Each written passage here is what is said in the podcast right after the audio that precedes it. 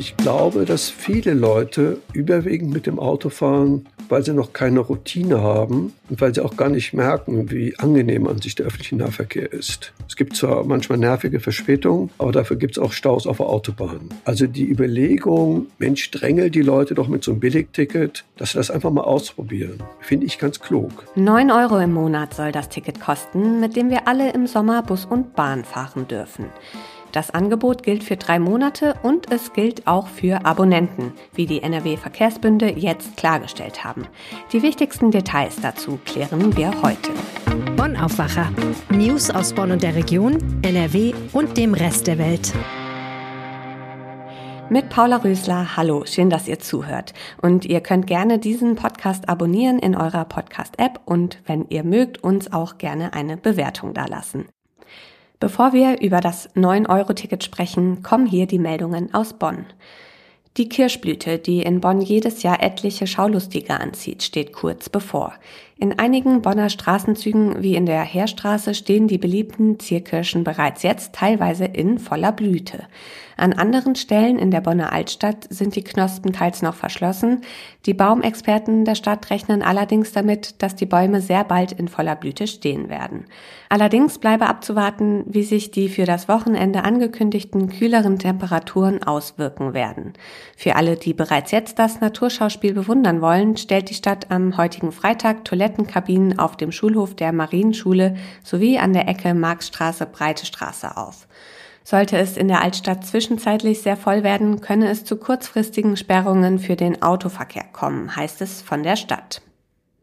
Die Bauarbeiten am Koblenzer Tor in Bonn müssen vorläufig unterbrochen werden. Grund dafür ist nach Angaben der Verwaltung, dass in den freigelegten alten Dichtungsbahnen PAK nachgewiesen wurde. Das oft auch als Teer bezeichnete Material wurde bis in die 70er Jahre beim Straßenbau verwendet, ist aber mittlerweile verboten, da es als krebserregend gilt. Der Umgang mit PAK unterliegt laut der Stadt sehr strengen Regeln. So müsse nun von einem spezialisierten Unternehmen das weitere Vorgehen geplant und überwacht werden. Sobald der sichere Umgang mit dem Material feststehe, könnten die Arbeiten am Koblenzer Tor fortgesetzt werden. Das Hauptgebäude des Bonner Hauptbahnhofs sowie die Gleise 1 und 2 sind am Donnerstagnachmittag von der Bundespolizei geräumt worden. Grund war ein Koffer ohne augenscheinlichen Besitzer, der am Gleis 1 stand, wie eine Sprecherin der Bundespolizei mitteilte. Zeugen hatten den herrenlosen Koffer entdeckt und die Polizei alarmiert. Die Bundespolizei sperrte den Bereich um den Koffer weiträumig ab. Außerdem rückten Sprengstoffexperten der Bundespolizei an, um das Gepäckstück zu untersuchen. Nach mehr als einer Stunde konnten die Beamten dann Entwarnung geben. Vom Koffer ging keine Gefahr aus. Nach Angaben der Sprecherin war der Koffer leer. Der Besitzer sei noch nicht ermittelt worden. Die Ermittlungen dauern an. Im Bahnverkehr kam es am Donnerstag zu Verspätungen und Teilausfällen. Das waren die Meldungen aus Bonn. Ja, wenn das mal nicht gut klingt, für neun Euro einen ganzen Monat Bus und Bahn fahren. Das soll in diesem Sommer möglich sein, auch in NRW. Was es genau mit der angekündigten Rabattaktion für öffentliche Verkehrsmittel auf sich hat, weiß Reinhard Kowalewski, Chefreporter Wirtschaft bei der Rheinischen Post. Hallo Reinhard. Ja, ich grüße dich. Wieso sollen die Tickets für Bus und Bahn im Sommer überhaupt so günstig werden? Naja, wir haben ja eine den Krieg in der Ukraine. Wir haben sehr stark steigende Energiepreise. Die Bundesregierung hat ja ein ganzes Paket geschnürt, um die Bürger zu entlasten und um teilweise Sprit zu sparen. Es gibt ja Geld für Familien. Es gibt einen kleinen Tankrabatt wenn ich das jetzt richtig im Kopf habe. Und es gibt eben als Zusatzpaket eben dieses günstige Pendeln per Eisenbahn. So ist das gedacht. Also der Bund sieht die Energiekrise der Bund tut einiges, um die Pendler beim Autofahren zu entlasten. Er tut einiges, um die Familien zu entlasten wegen den hohen Energiepreisen. Und er sagt eben, da steckt natürlich auch die Grünen stark drin. Wir müssen etwas tun, damit die Menschen mehr Bus und Bahn nutzen, damit weniger mit dem Auto gefahren wird. Und darum sagen wir jetzt dieser große Wurf, 9 Euro für 90 Tage. Das ist an sich zwar eine falsche Formulierung, denn in Wahrheit geht es ja darum, 9 Euro für 30 Tage und dann nochmal 9 Euro für 30 Tage und nochmal 9 Euro für 30 Tage. Aber ist eine interessante Überlegung. Man will die Leute einfach in Bus und Bahn locken. Und zwar bundesweit. Wie bekomme ich denn so ein 9-Euro-Ticket? Ja, die Verkehrsverbünde, der VAR, der VAS und andere Verkehrsverbünde haben am Mittwoch erklärt, sie würden es mit den Abos verrechnen. Das war jetzt vorsorglich, weil die offensichtlich befürchten, dass ganz viele Leute ihre Abos kündigen, damit sie dann billiger mit dem 9-Euro-Ticket fahren können. Das ist ein kleiner Teil des Pakets. Das sind ja die Leute, die sowieso immer per Bus und Bahn fahren. Die sollen also auch davon profitieren, damit die sich nicht ärgern. Viel wichtiger ist natürlich, wie kommen die Leute an das Ticket, die sonst nicht mit Bus und Bahn fahren. Ich habe mir das auf meinem Handy mal angeguckt. Ich habe das auch mit Experten diskutiert. Es gibt zumindest einen sehr einfachen Weg. Also wenn man die VRR-App nimmt, da gibt es jetzt schon die Möglichkeit, Monatstickets zu kaufen. Ja gut, und dann kommt da eben ein Monatticket mehr. Das kostet nur 9 Euro. Und klar, das werden dann in dem Moment, Monat alle buchen. Keiner wird das teure Abo für 60 oder 70 Euro buchen. Dann ist jetzt die Frage, kann ich ein solches Ticket über den Automaten verkaufen? Und da habe ich auch mit Leuten gesprochen, die sagen, ja, im Prinzip ist es denkbar. Ich habe in meinem Artikel geschrieben, im Notfall kann man einfach Karte ausdrucken, steht eben drauf, 9-Euro-Ticket und die Leute müssen eben ihren Namen raufschreiben. Das ist ja das einzige Problem an einem Ticket, das aus dem Automaten kommt, dass es an sich nicht an eine Person gebunden ist. Aber es geht im Prinzip.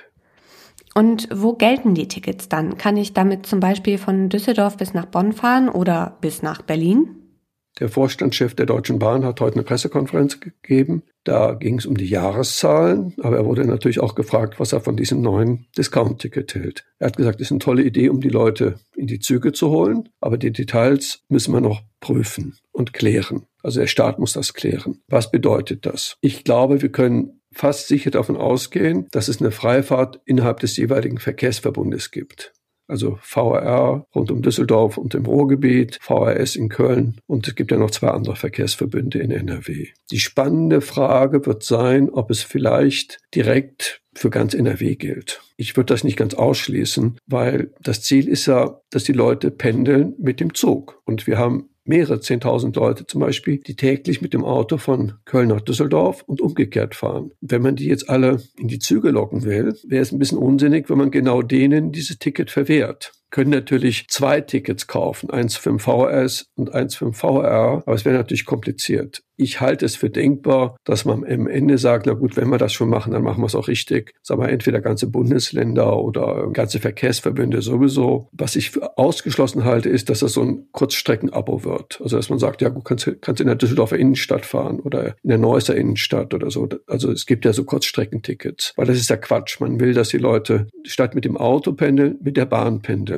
Also ist es sinnvoll, auch relativ weite Strecken dann anzubieten.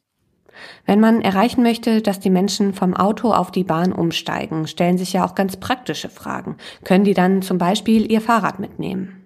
Ja, also ich bin begeisterter Fahrradfahrer ich fände das eine richtige Idee, dass man vielleicht einfach anbietet, dann könnt ihr für neun Euro zusätzlich auch euer Fahrrad den ganzen Monat mitnehmen. Denn viele Leute fahren ja zum Beispiel aus dem Unland von Düsseldorf in die Stadt rein und müssen dann ins Büro. Tja, wenn die dann ihr Rad bei haben, ist das praktisch. Und im Umland ist es erst recht praktisch, dass sie dann vielleicht jetzt im Sommer dann die fünf oder sechs Kilometer von der S-Bahn nach Hause fahren, bleiben sie auch fit, ist eine tolle Sache. Ähm, ich bin mehrere Jahre lang, habe ich in der Kölner Südstadt gewohnt und habe in Düsseldorf gearbeitet. Da gab es mal einen Streik bei den öffentlichen Verkehr Verkehrsmitteln. Und da habe ich quasi aus Not, bin ich mit dem Fahrrad zum Hauptbahnhof in Köln gefahren. Und da habe ich gemerkt, wie schnell das ging vom Kölner Klotwigplatz zum Dom, also zum Hauptbahnhof. Und danach bin ich zwei Jahre lang praktisch jeden Morgen, außer wenn es ganz schlimm gegossen hat, mit so einem ganz alten Klapprad zum Hauptbahnhof gefahren. Weil ich merkte, das geht viel schneller als mit der Straßenbahn und es war an sich auch eine schöne Zeit immer. Und ich kann mir gut vorstellen, dass viele Leute das ausprobieren wollen. Und gibt es auch Kritik an dem Konzept? Ja, am Freitag war ja Verkehrsministerkonferenz und da gab es Streit. Die Mehrheit der Verkehrsminister hat wohl gesagt, also der Länderverkehrsminister, ja, wollen wir nicht lieber einfach komplett den öffentlichen Nahverkehr freigeben. Das wäre doch alles viel zu aufwendig mit den ganzen Tickets verkaufen und auf die neun Euro könnte man so verzichten. Da, okay, die, die Bundesregierung will das nicht. Ich muss auch sagen, also wenn das wirklich so ist, dass die Verkehrsverbünde es hinkriegen, das bei den Abos zu verrechnen, also entweder indem das Geld zurückgezahlt wird oder indem sie von Anfang an weniger Geld abbuchen. Und wenn man gleichzeitig diese Einzeltickets relativ einfach verkauft, finde ich das nicht unzumutbar, dass die Leute die neun Euro zahlen. Was meinst du? Ist eine solche Aktion gerade mit Blick auf den Klimaschutz sinnvoll? Also sinnvoll ist sie natürlich sowieso.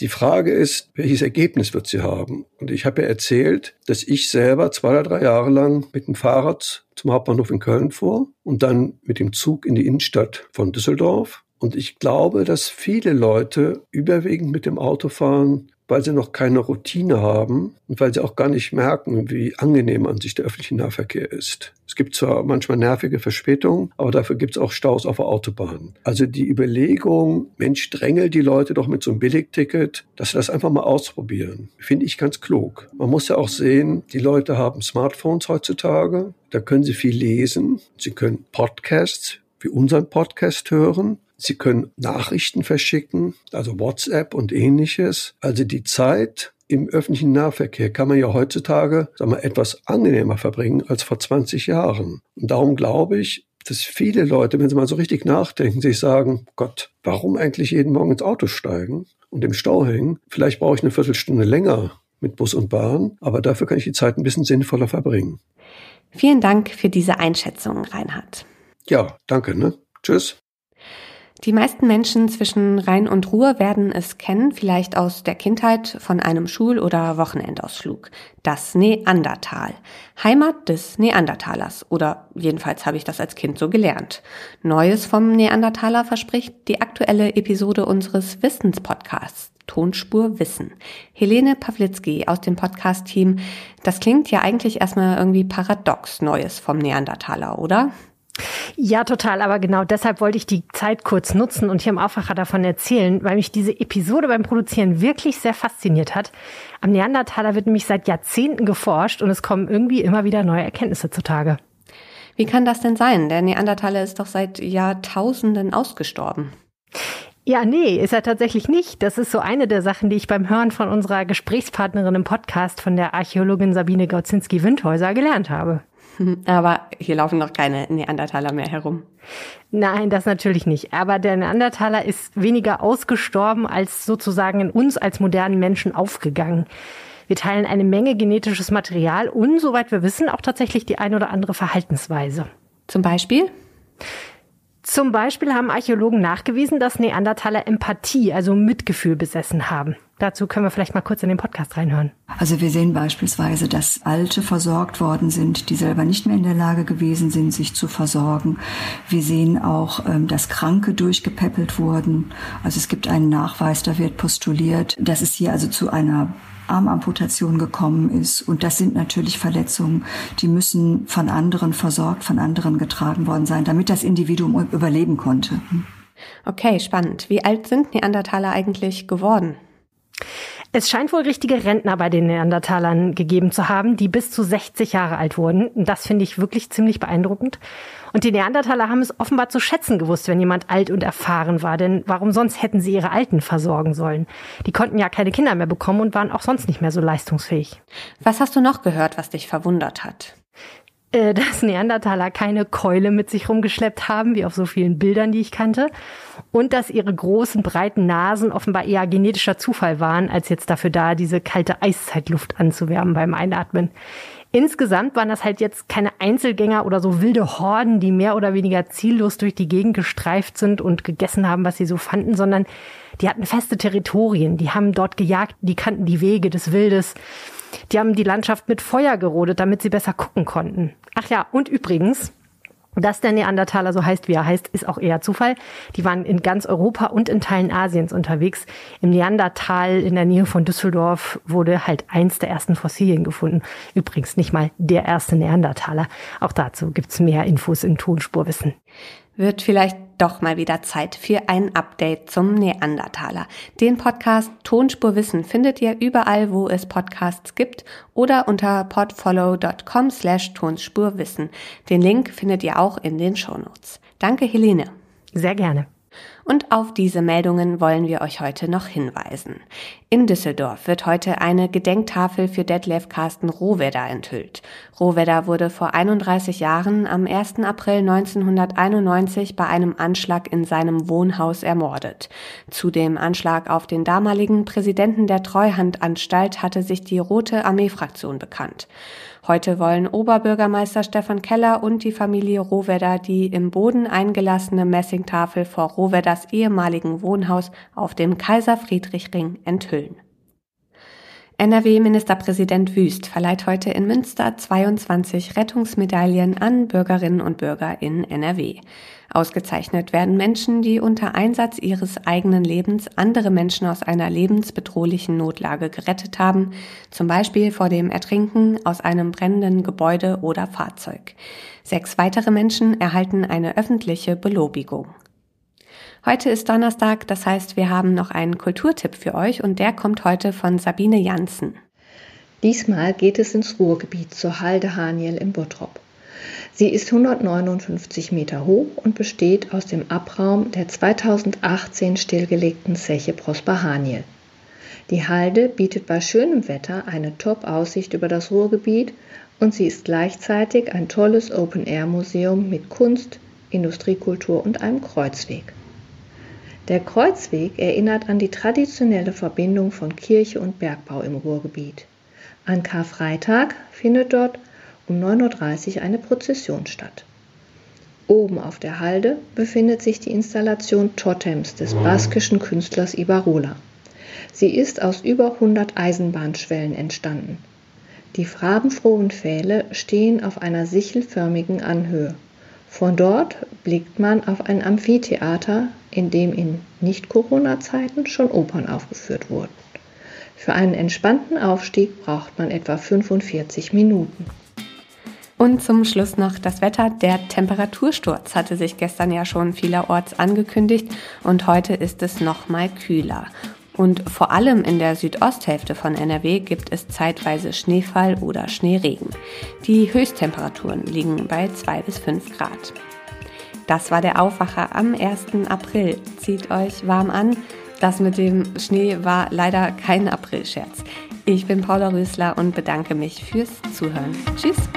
Mehr Nachrichten aus Bonn und der Region gibt's jederzeit beim Generalanzeiger. Schaut vorbei auf ga.de.